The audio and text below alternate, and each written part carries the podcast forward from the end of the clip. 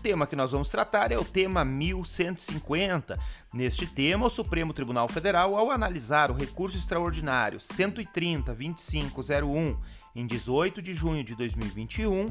fixou tese de repercussão geral no sentido de que o servidor público aposentado pelo regime geral de previdência social, com previsão de vacância do cargo em lei local, não tem direito a ser reintegrado ao mesmo cargo no qual se aposentou ou nele ser mantido por violação à regra do concurso público e à impossibilidade de acumulação de proventos e remuneração não acumuláveis em atividade.